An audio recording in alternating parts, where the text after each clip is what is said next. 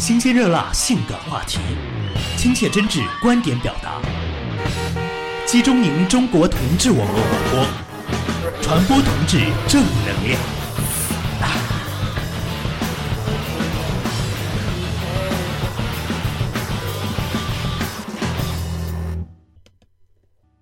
Hello，大家好，这里是集中营中国同志网络广播，我是你们的老朋友台风。呃，今天我们的节目为大家带来的是《妈妈，我想对您说》亲子交流活动现场录音的下半部分，也是本次活动最精彩的部分。现场有很多来参加活动的孩子们向妈妈们提出了非常多具有普遍性的问题，妈妈们也做了很多精彩的回答。在活动的最后，所有到场的观众都对自己的妈妈说出了最真心的那些话，所以呢，本期节目大家一定不要错过哦。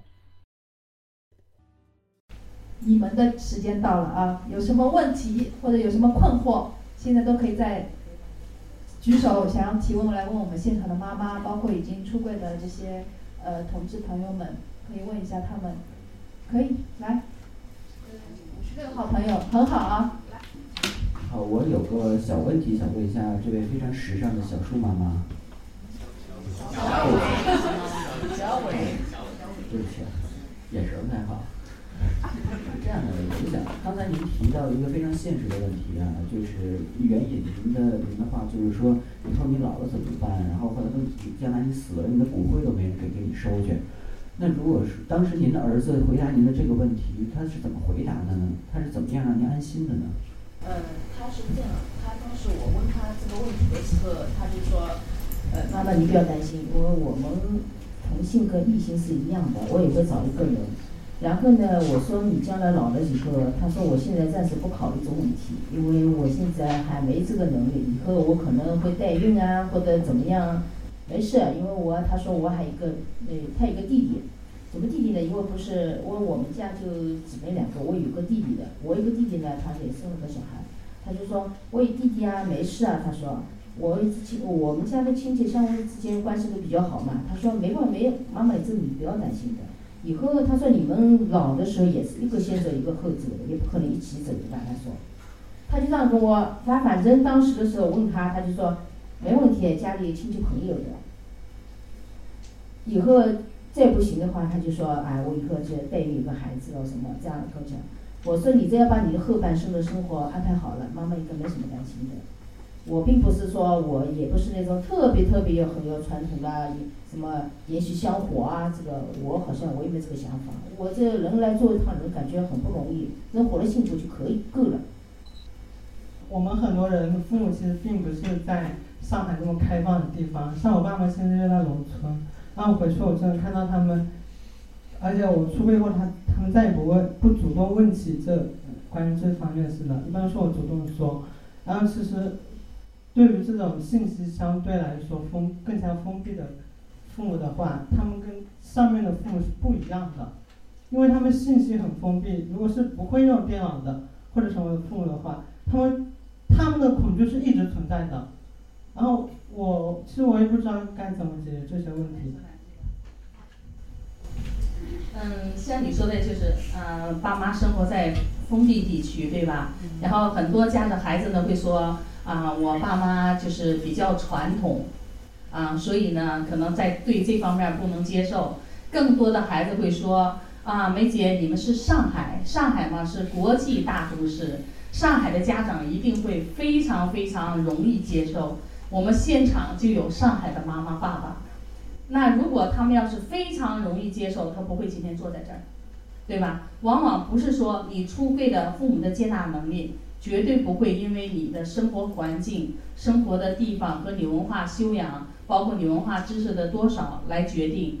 这个还是就像我们家乌龟说的，就是亲情的沟通和你说的能不能说说服他，他知道你说的，他能理解。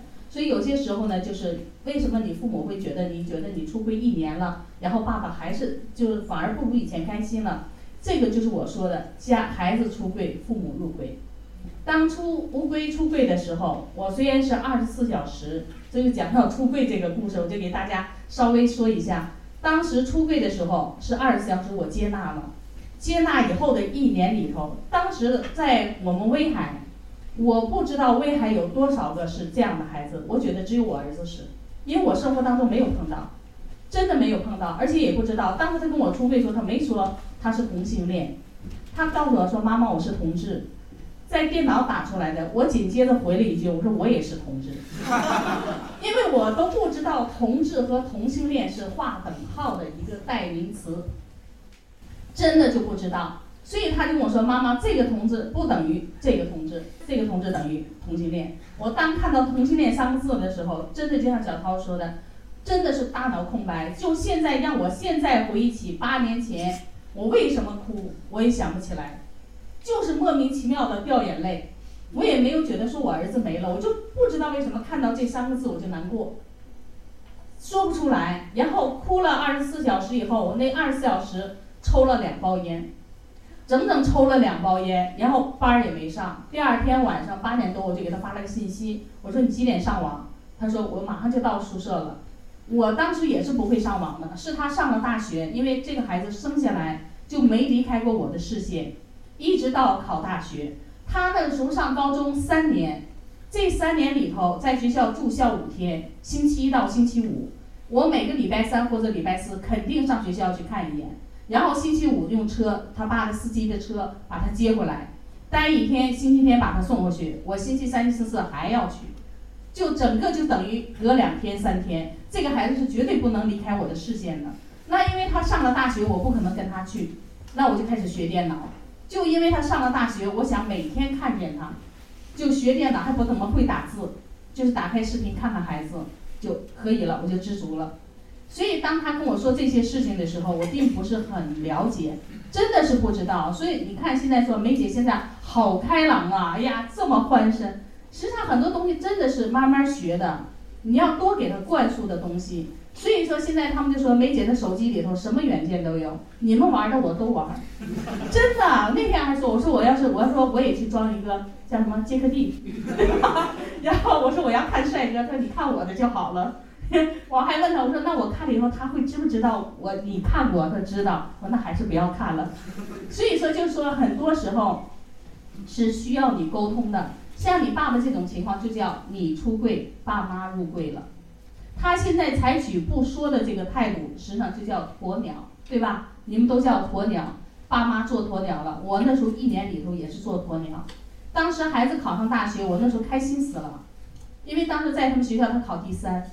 所以那个时候我就觉得，就最好是谁看着我都说你儿子考哪儿了，对吧？然后我就可以站在那，我儿子考了多少分儿啊？当时他在学校是怎么样子？然后怎么怎么地的？而且他那时候是高中入党的，所以那时候最好就别人那个时候，我想像我这个年纪的五十几岁的妈妈，觉得孩子入党是一个特别光荣的一件事情，对不对？所以那个时候就这是我荣耀的一个点，再加上他考的学校。再加上考的这个专业，当时整个山东省就一个名额，他考上了，所以那种荣誉感真的是，最好谁见着我都要说，不认识我都想告诉告诉他，真的是这种，他就老说就是嘚瑟，真的是那时候真的是有嘚瑟的情节。当他跟我说这件事以后，最好谁都不要提我儿子的事情，然后就是采取回避，一说到孩子，我自然就屏蔽，然后就是躲开。一年以后，我就觉得我不知道上海有多少这样的孩子，但我知道的时候是和菲菲在一起，我又不知道他家里知道不知道，那我就觉得，如果你说上海没有那么多，他万一受欺负怎么办？我就把那边工作辞了，我就说我要来上海。他说你来吧，反正你这个工作走到哪儿都能做。那么我就把那边工作辞了，就来上海了。来到上海以后，他很就是我真的说他很会跟我玩心眼的。过两天找了个孩子回来。我就问这个是吗？那肯定跟我在一起的肯定是，然后就来包饺子，有时候一个星期包两三回饺子吃，然后就不停的来，来了以后我就先问他这个是不是，他说是，我就看也看不出什么东西，然后我就开始问，把这孩子叫过来，你多大开始知道的呀？你怎么知道你自己就是呢？你有接受过女孩子吗？你爸妈知道不知道？所有的孩子，我见到都要问，因为我想知道什么，我不能光从他嘴里头知道。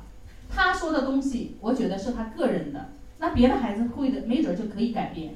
所以我真的就会不停的问，问到最后他就说，就跟我发话了，妈妈你不能这样，就成祥林嫂了。见到谁都问。一年来上海一年以后，我才知道有女同，就是刚才你说的那个周丹，当时他搞了一个活动叫柜子，每个周六要放一部那个同志电影。他领我去看电影，我进去我说，哎，我说儿子怎么还有女孩呢？说他们也是。我脑子里的同性恋同志就是男孩子女派，兰花指翘的，对吧？说话嗲声嗲气。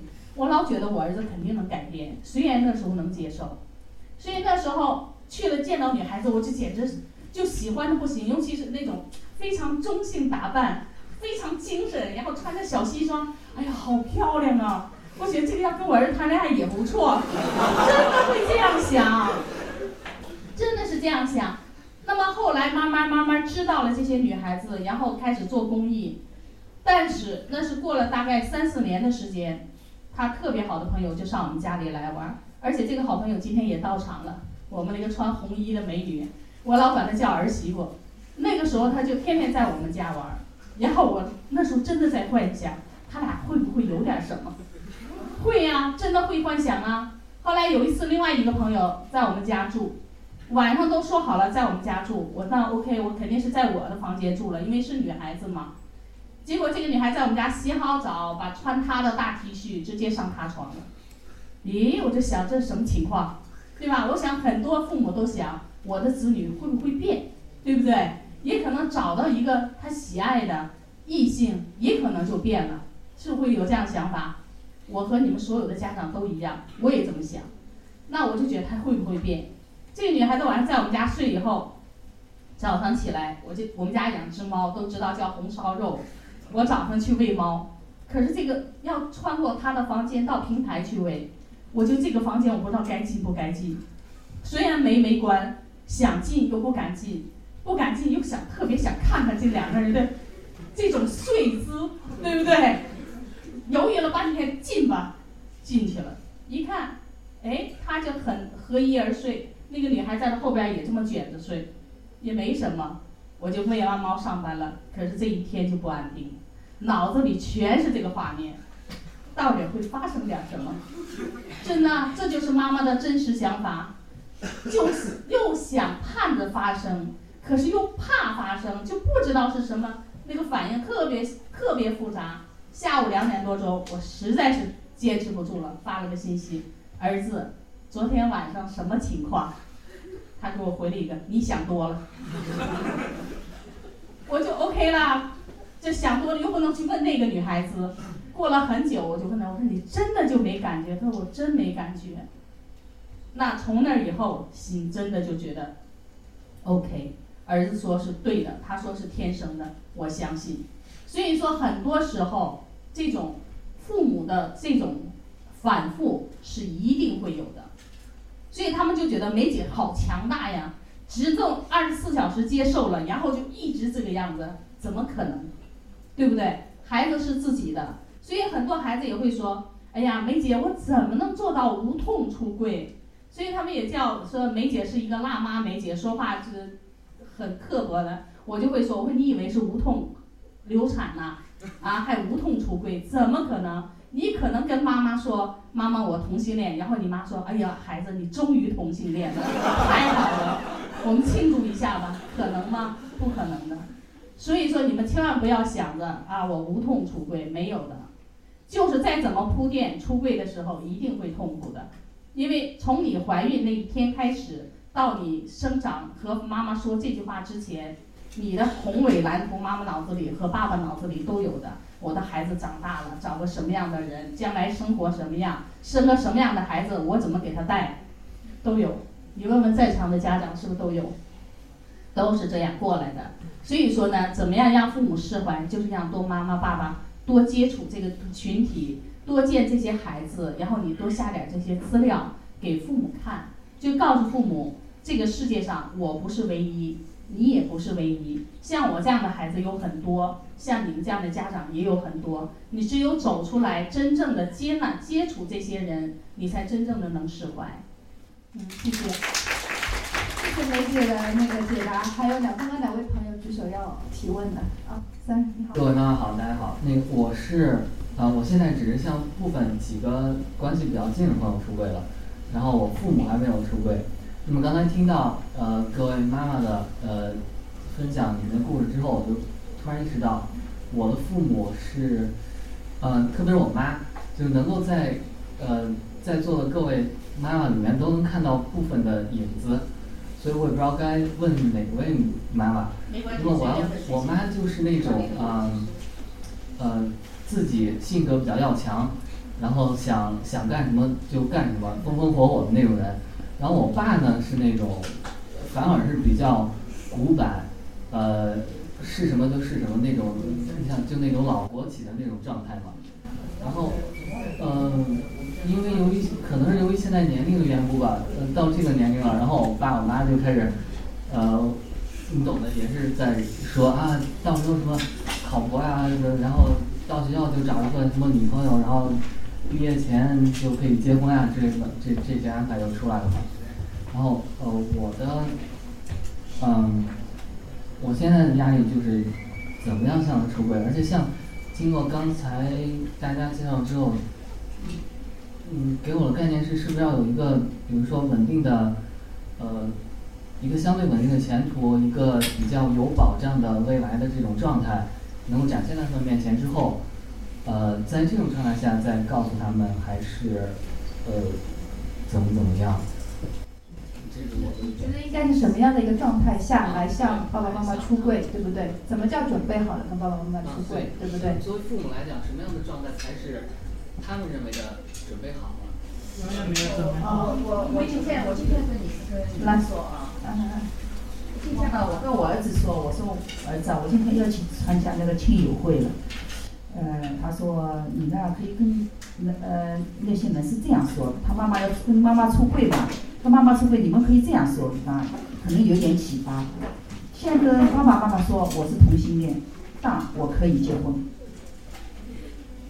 你这样说，那爸爸妈妈呢脑子里有一个同性恋的那个概念，然后他让他们去自己去想，你要这样想想的，要你说我以后会想办法要结婚的，我现在呢是同性恋。你跟你妈爸爸妈妈呢，一步一步来，不要一下子，你爸爸妈妈肯定受不了的。先跟妈妈说是这样，那你妈妈呢，再再给他往上看。那你妈妈想，我儿子是同性恋，他说他以后会结婚，应该安慰他们，一步步来，可能爸爸妈妈可能这样呢，好像好一点，是吧？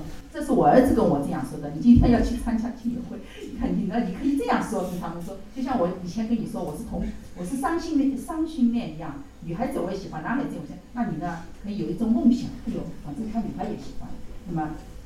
有一个好像给给给爸哎给爸爸妈妈有一个退路了，哎有个过渡了，然后你再过几年，一点点给你爸爸妈妈看老师怎么样怎么样看看，是吧？那他有一个。各位妈妈好，大家大家好，那个是这样，我想问一个问题，就是说今天主题是呃妈妈，我想对您说。那我不知道在座的各位朋友有没有跟我一样情况，就是说我是父母有离异，然后我是跟着爸爸这边。那呃，我是将来会有这个打算出位的打算，但是呃，我可能将来会是爸爸。我想对您说，所以呃，我想问一下，就是在呃各位妈妈在当各位爸爸知道自己的孩子是这个情况的呃情况的时候，他们的呃想法和他们的反应，还有就是说。作为我来说，是跟呃，因为我爸爸现在也有呃我的新的妈妈，然后但是不是特别的熟，所以我肯定还是会跟我爸爸说。但是就是在我说之前，我所需要做的准备，还有呃我所需要做的各方面的一些嗯自己的一些话语或者说辞来说，会不会有什么不同？有哪位妈妈想发言吗？可以代替老公发言的，有吗？好，梅姐。我倒不是代替老公哈，因为接受接热线，还有一些，呃，包括这个网上聊天，然后有很多父亲也有来这个咨询的。那么爸爸这一块呢，和妈妈这一块不太一样，就是在于，呃，爸爸比较理智，对吧？就想什么事情都会想的非常多。妈妈想的更多的就是，哎呀，你未来怎么办？然后你没有孩子怎么办？都想的比较生活化。那爸爸想的可能更社会化，他会想到你工作怎么办，你的朋友呃，你的同志这个你的这个工作的圈子或者你的领导知道了怎么办，就是会想的更多一些。那么我觉得有些事情呢，就是你真就像刚才小涛说的，你找一些相关的硬比较硬的一些就是明文的这些东西，包括你像在那个呃国际这个卫生组织啊，还有这些相关的这些呃政策呀，相关的一些法律上的条文呐，你把这些东西可以摘录出来，因为我觉得爸爸这一块呢，他会会认真的去看，会去研究，然后再一个相关的例子。就会给他说一下，那我觉得爸爸这一块一般是接受起来，还是你只要给他相关的例子，他还是比较容易的，还是比较容易的。只要他知道你是健康的，你不是错，呃，不是你自己能选择，不是父母能决定的。当他明白这些道理的时候，而且他知道，当他去呃约束你和是强迫你去做你不愿意做的事情，你的痛苦点，那他一定不会强迫你的。另外一个，你说你爸爸现在已经有了。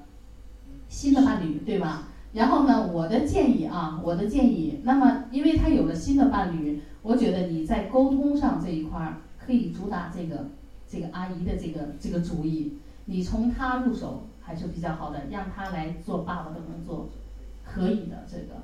然后你在这同时，你可以同时去呃，首先先敢聊。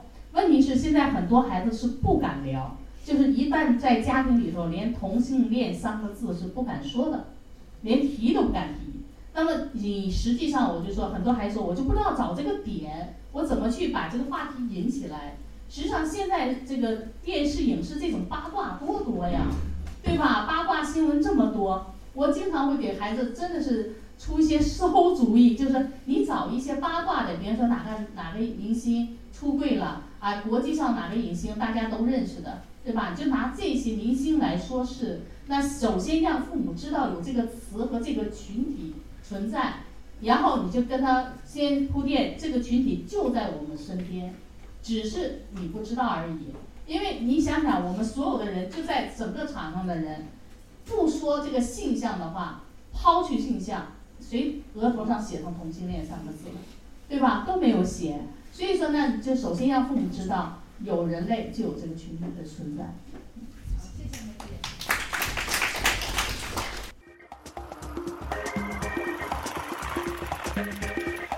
姐。新鲜热辣性感话题，亲切真挚观点表达。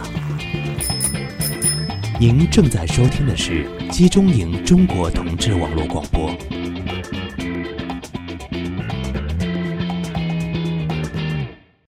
OK，欢迎回来，这里是集中营中国同志网络广播。您可以添加我们的微信公众账号“集中营”，也可以关注我们的新浪官方微博“集中营同志广播”。呃，那么我们的这个节目的收听方法呢，您可以在土豆网搜索“集中营下划线七 S”，就可以听到我们的节目了。呃，那在荔枝 FM 和喜马拉雅的 FM 平台都可以直接搜索“集中营”，就可以订阅我们的节目了。啊，梅姐你好，首先我想说我们是老乡，很近的老乡，而且我在高中就知道乌龟非常优秀，所以我觉得这个世界非常小，很奇妙。就是我想问您一个问题，就是威海毕竟是个非常小的地方，就是我的。你是他那个学妹是吧？我也听你说。嗯，对的，我也觉得很有意思。就是说，威海非常小，就是父母，我有跟我妈妈说了五六年的样子，但是，哦，就是从威海走两个街都能碰到很多熟人，他们也有他们的社会关系。呃，每天他都会面对很多，就是他周围的朋友都孩子都结婚了，就很多人会问，啊，我也该什么时候办事儿啊，等等等等的，就这些。虽然他现在也是被动的接受吧，他能接受我不结婚，他能接受他这辈子可能不能当姥姥，但是周围还会给他很多压力，包括我父母都是兄弟姐妹五个，我有叔叔姨啊舅舅等等，就是，并且关系还都是比较近的，平时也会有这些压力。对对，每年过年都走动的很勤的这种，所以我想向您咨询一下，我该如何？帮助他面对这些东西，或者我该如何面对这这些？嗯，那我就给你讲一下我的例子。就像我刚开始说一样，儿子当跟我说的时候，我是怕别人知道。那现在呢，就等于我是，人家说出柜会上瘾呢，真的可能是。呃，现在的情况是什么样？当这个人呃，我们在聊天的时候，我觉得这个人是可信的，我可能会抛出这个话题来说。首先来看他对方对这个群体的一个认知度，所以说我会选择性的出柜。但是目前来说，我已经没有选择性出柜的这个这个这方面的障碍了，而且就是等于是全部是公开的。那包括我现在的单位，包括我同事，包括我的领导、老板，然后包括我们家的亲戚，现在都知道。那怎么样他才能面对？就是当妈妈自己坦然了。现在我就是真的是非常坦然。有些时候他们说：“那你不怕吗？”我说：“我什么都不怕，只要我儿子过得好，你们接受不接受跟我没关系。当我儿子失业的时候，没有工作的时候，吃不上饭的时候，你会给他一口饭吗？对不对？他关心的就是比比方说亲朋好友问你：‘哎呀，孩子结婚没或怎么样？’就是一个问候话，只是一个问候话。中国人就这样见面，你吃了吗？是不是这样？就是一个问候语。”你真正吃没吃？他能去请你吃一顿吗？我没吃，哦，那赶紧去吃吧，是不是这个样子啊？对吧？他不会说他你没吃，那走，我领你去吃的。人就是这样，就是一个问候语，不要把这个问候语当做一个压力。真的就像春节一样，回去了，七大姑八大姨都来关心你婚事，关心就关心嘛。想说嘛你就说啊，我有女朋友或者我有男朋友。不想说嘛，我没想好，我现在工作比较紧张，那无非就打马虎眼就过去了。那更重要的就是你家人对你的接受和支持，这才是最重要的。当父母真正接纳了以后，他真正的了解了，知道作为一个女孩子，一个是女孩子不像男童，比方说我们家乌龟跟别人结婚了，跟一个女孩子结婚了，他可以选择我不跟你过性生活，对不对？但是女孩子能吗？她没有选择的，她的那一半是异性恋，她可以强迫跟你过性生活。当你的女孩子违背她的意志过了这种性生活，无非是被强暴。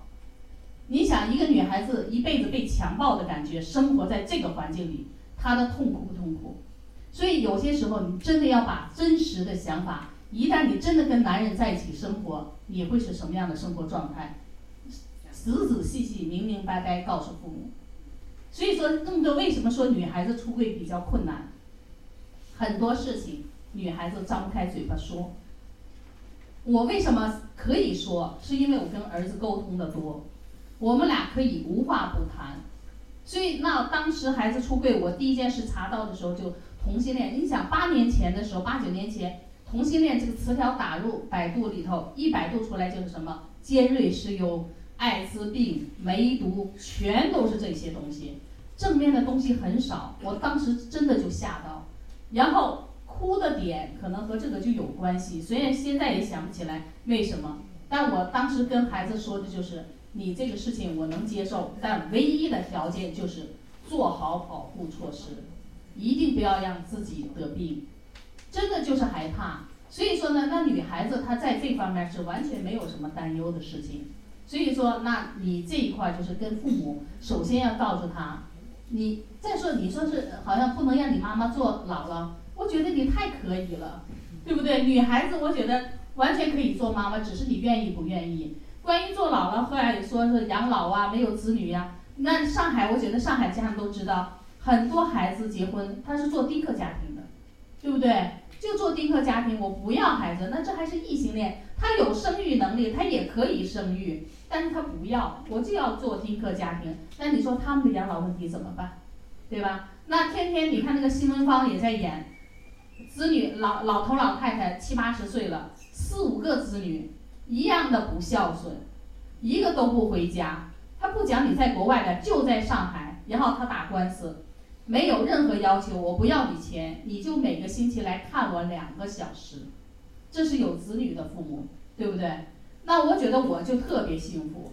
我觉得我和乌龟我们俩的呃这种关系，这种亲子关系，从小到大一直就这么好。那现在虽然说我是他的家长，我觉得更多的时候现在已经翻过来了，他是我的家长，他是更多的时候来关心我，更多的来照顾我，而且我现在关心他的东西就少了，而且我上班又这么忙，完全就照顾上照顾不上他，所以说就有些时候这个位置的换位会随着时间的转变慢慢会变的，所以像你妈妈你不用担心，你给他更多的这方面的资料。然后我觉得你倒是可以，因为妈妈，我觉得你这个年龄在这摆着，妈妈应该岁数跟我们也差不多，可以把亲友会的这些这个 QQ 群呀、电话呀，让他知道有倾诉的对象，这个是非常重要的。像我知道这两位爸爸妈妈，肯定就是当知道孩子这件事情以后，就知不知道去跟谁说这个话题，对吧？所以就不知道，只能夫妻俩两个人在家里说，越说越难过，越说越伤心，越说越孩子越没有未来。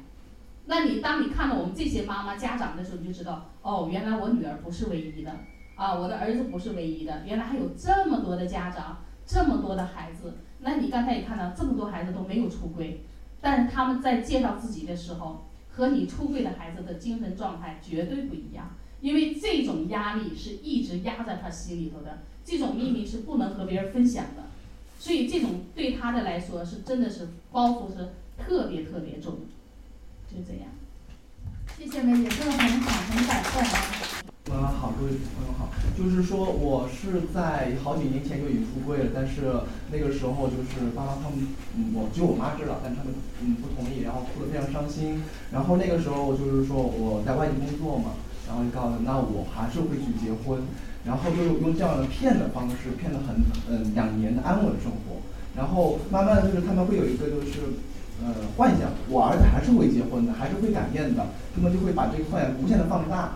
然后当我去年在跟他们在出柜的时候，就是他们我出了很大阻碍，他们现在就是完完全全的就是不认同，甚至于认为我这是一个病。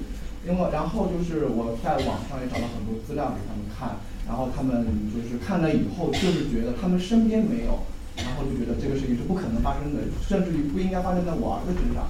然后他们带我去看了心理医生，心理医生也就是给他就是从专业角度上告诉他们这个是一个很正常的现象，但是他们依然就是不认同。然后，呃，他们在之前让我回去就是看心理医生的过程中，就是说，呃，看之前告诉我你可以就是呃，看完心理医生你还可以再回去上班，但是当我看完心理医生以后，他们就是不允许了，因为就是说。你既然是这样的情况，那我不能再把你放出去了。放出去的话，你可能真的就以后不会再结婚，甚至于说，呃，跟他们的想法会完全不一样。然后当时也是因为我身边的一些所谓的七大姑八大姨在他们上边说，就是因为他在外面跟别人学坏了，然后导致他们导导致他现在这种状态。他们甚至于现在看到我走路、我吃饭、我睡觉、我说话呢，都看不顺眼，都觉得我是一个很奇怪的人。然后现在就是说，我现在就是，然后我是以着我出来我。需要辞职，需要办理一些手续，我出来，然后他们才放我出来。然后现在已经天天打电话逼着我要回家，然后给他们给我安排工作，他们给马安排相亲，然后我已经不知道下一步该怎么办。好，两位妈妈觉得他帮助到这位孩子，嗯，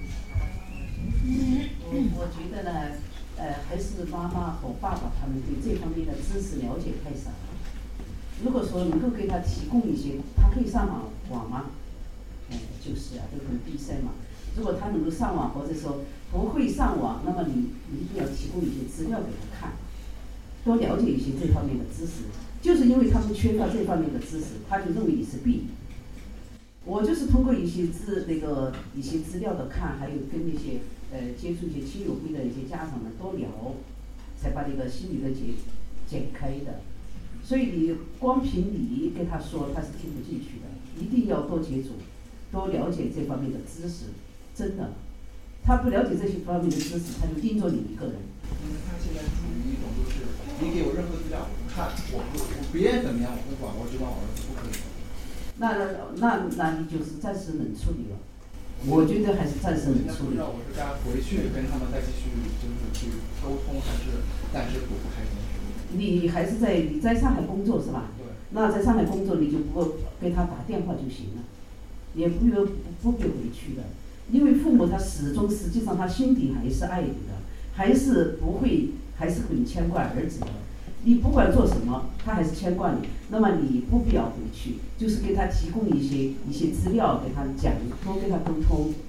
嗯，就是不放弃，就不要不理，不要不理他们。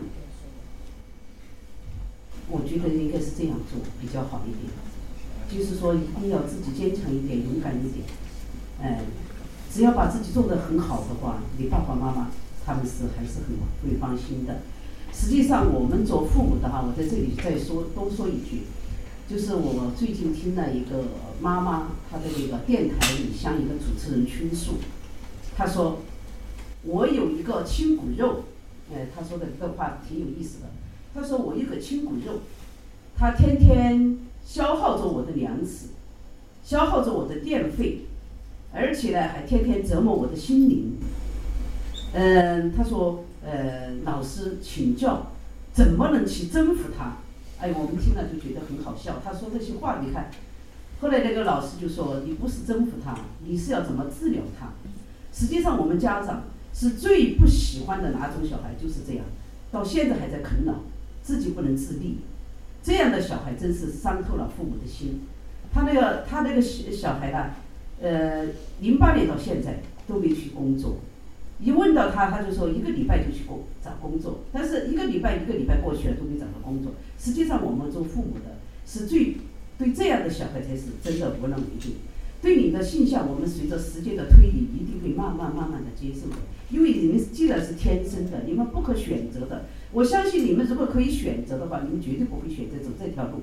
谁愿意走这条大家都不看好的路呢？所以我相信你们，呃，一定要自己首先要勇敢，要坚强，而且要把自己的工作也好，学习也好，做好，让父母在这方面要放心。你这方面也做不好，你说你最基本的都做不到的话，那就不行了。刚刚还有一个，刚刚那个小孩，呃，那个孩子说的那个结婚的事情哈，我我的感觉是这样的。刚刚因为没有时候就简单说一下。如果说你现在，你为了满足父母的要求结了婚，你现在是一个人痛苦，今后你会招致你的对方的那个你的那个女方的家庭也会痛苦，女方痛苦，她的父母也痛苦，加上就是增加了更多人的痛苦。与其这样，还不还是希望他不要这样做，不要去跟异性结婚，害了人家也害了自己，说不定你今后两个家庭更糟糕，你的父母更纠结更痛苦。所以我刚刚那个孩子的回答我是这样，我作为家长我这样回答他。好，谢谢大家帮忙。那么还刚刚还有哪位？呃，那个我家的情况可能比较特殊，因为我们家是四世同堂，然后好几十口人，然后关系特别特别亲近。也就是说，如果我选择跟爸妈出柜，可能就要跟几十号人出柜，甚至说。我外甥女在讨论他们班幼儿园哪个小男生帅的时候，我还要告诉她，哎，舅舅喜欢男生这样。所以我觉得这个是我，我觉得目前的我是做多少准备，我也没办法解决这件事情的。我想，但是绝对没有办法让他们接受这件事情。而对于我自己，呃，日常生活来说，我不知道从哪一天起，然后就耳边有很多声音说，哎，你怎么还没谈女朋友啊？什么学长，你怎么？大三了还没谈，甚至说我之前去公司实习，我们那个 manager 都撮合我跟另一个女实习生一起，然后我觉得这种东西很尴尬，但是我不知道怎么办，然后我每天其实很很难受的，在我自己，然后再想到家人，再想到以后要怎么办，然后我觉得真的是一点办法都没有，然后我不知道怎么办，可能希望得到一个解答吧。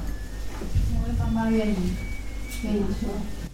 哎呦这样的话题，因为我每天都面对，每天都面对很多的孩子是这样说：我大家族啊，然后我们公司是一个大公司啊，然后我们家几世这怎么几代都是单传呐，天天都有。还有这样的，我不能跟父母说，因为父母身上得的那个病，大概全世界有的病他都得到了，啊，就是全是这种，要不就是家里在山沟沟里呀，没有文化呀，就是种种的理由吧。我觉得这是实际上是你自己给自己增加了一个枷锁。现在你现在就是太太把出柜这件事情当成一件事情了。实际上，我觉得出柜这个事情真的不是那么复杂，你就循序渐进，一点一点的渗透。乌龟为什么我二十四小时接纳？就是二十四小时接纳我还哭了，在这之前的五年，他做了五年的铺垫。就做了五年的铺垫，他再跟我说我都不知道，你想想吧，就他做了五年铺垫，各种的资料给我，各种的电影给我，当时给我看了一个断背山，我当时还觉得很正常，外国电影嘛，两个男人接吻就像我们握手一样，我根本没有觉得什么，而且我们家庭属于那种真的很开放的，包括我四五十岁了，我爸爸六七十岁了，我们见面第一下肯定也会去亲吻。包括那爸爸走了，现在那跟妈妈也是这个样子。那所以我跟乌龟也是这个样子。我们家就一见面，这种亲吻就是真的就像一个礼节一样，也没有什么场合一定要分。加上他说妈妈我爱你，我说儿子我也爱你，很正常的一件事情，就没有说一定要尴尬呀，一定觉得不好意思啊。就是你把出柜这件事情，真的不要把它当成一个负担，就顺其自然。包括别人给你介绍朋友，你哈哈哈就过去了，也不要觉得哎呀好讨厌呢，怎么又给我介绍女朋友？一说到谈恋爱的事情，你们觉得这是一个大忌，你们会把他这个事情就当成一个特别恐怖、怕听到的一个事情。实际上你就顺其自然，包括这个异性恋，你知道吗？那天我见到一个女孩子就跟我说，别说你还说你那个同性恋被逼婚。说我也被逼婚，那个女孩子三十多岁，照样父母逼婚。你什么时候结婚呢？啊，你什么？我说你异性恋也逼婚，那怎么不会逼婚？梅姐一样的，也是他自己也是个记者吗？我们就在后边呢，对吧？我们那个记者也是也要被父母逼婚，不光是异同性恋，异性恋也一样。当你到了一定年龄的时候，一定会逼婚。不用说你们被逼婚，我是乌龟出柜以后，我跟他爸爸分手的，离婚的。那我都五十多岁了，我回家过年，我妈妈还问呢，你怎么还不找人嫁呀？你想想，梅姐这个年纪还要被逼婚呢，何况你们呢？是不是？这都是很正常的一件事情，千万不要把这件事情当成一个特别大的包袱，你背着它。当你一旦背了，你就会想了，首先要跟妈妈、爸爸这一关。过了以后，妈妈、爸爸要面对亲朋好友这一关，亲朋好友这一关，还有你奶奶，奶奶还有太奶奶，然后你下边还有侄女儿，你这些根本都不用担心的。当你跟父母出柜成功那一天开始，父母也出柜了，也是非常坦然面对这件事情，他就有办法去面对那些人，不用你操心。你现在来，我们今天来问问这个菲菲妈妈当时怎么想的？那菲菲妈妈现在全家都知道。对吧？我们让菲菲妈妈说说，她怎么面对这个？我当时呃，也也是这样想的。哎呦，第一个嘛，儿子不够嘛，对吧？将来怎么办呢？呃，家里怎么办？同事之间怎么办？但是这个担心才是自己造成的。真的，很多年呃，就是就今年去年嘛，我就跟我家人说了嘛，说了我当我跟他们说，我自己也哭了。他们的反应说有什么？没什么的。现在网络也也是很方便的，他们说我们网上也经常看的，好像这个不稀奇的，没什么没什么，对吧？还有我同事也是的，当时也是讲自己儿子很自豪的，哟，总总是说哟，你儿子怎么这么好，样样不要你担心，读书也这么好，也是这样想的。那么就是好像结婚不结婚嘛，也有很多同事每天就为为了这个孩子，哎呦，你看我要带孩子啊。我们聚会啊，他们都不方便，这什么？我说啊，你们不方便，我以后我就不要，我儿子叫不要孩子，我就肯定支持他不要孩子，什么？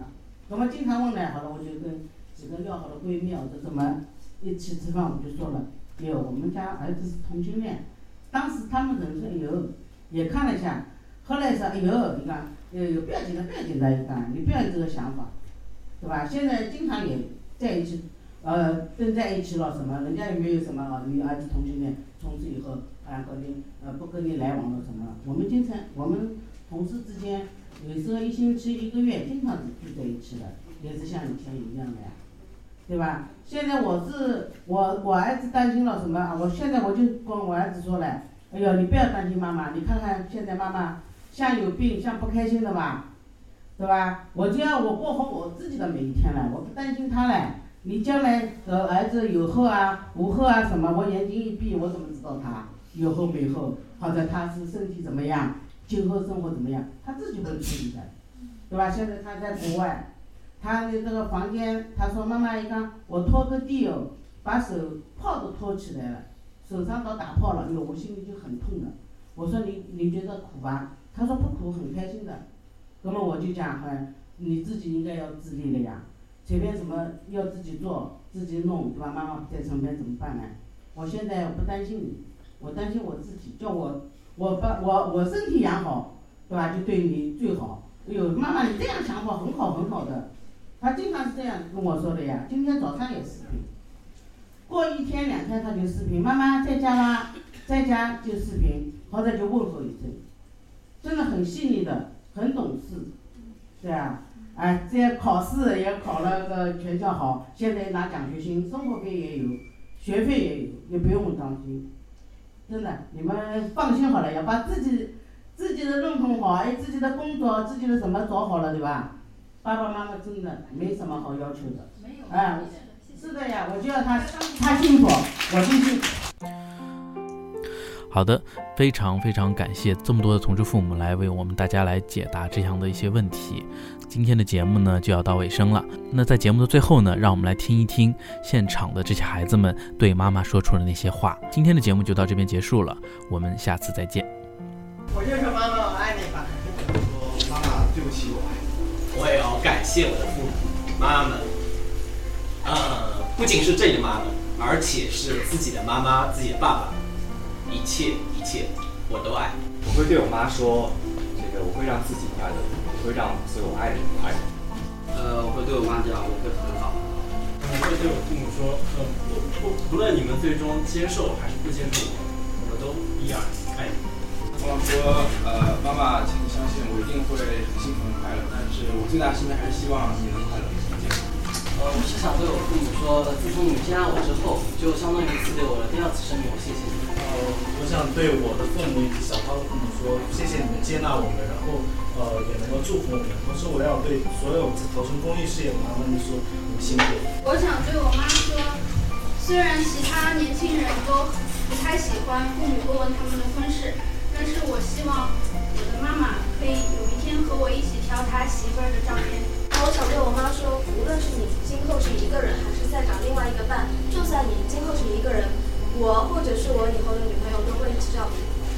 呃，我想对我父母说，呃，呃，希望你们能照顾好自己的身体，然后，也许我不会给你们带个媳妇儿回家，但是你们肯定会有两个儿子的。啊，我想说谢谢爸爸这么爱我，我也会，呃。付出同样的爱，包括自己将来的第二个儿子，只要有爱，就是爱是一切问题的答案。我妈妈其实像我的朋友一样很有关系，然后想跟妈妈说，争取过两年带一个乖乖的女朋友回去跟他们打麻将。呃，我想对我父母说，请你们放心，我会让自己过得很好。同样也是感谢你们能接纳我，同样也是那以后我的另一半。妈妈跟我说：“你只要幸福快乐就好。”我想说，我跟她已经一年半了，然后我们会一直幸福下去。跟我妈说：“妈，请你放心，我一定会幸福的，然后也请你一直幸福下去。”我想对我妈妈说，就希望希望她能放心，然后希望她能过得开心，快乐。那希望我想对爸妈说的话就是我会好好爱自己，也希望你们对自己好。愿在座的大家花香满径，岁月风平。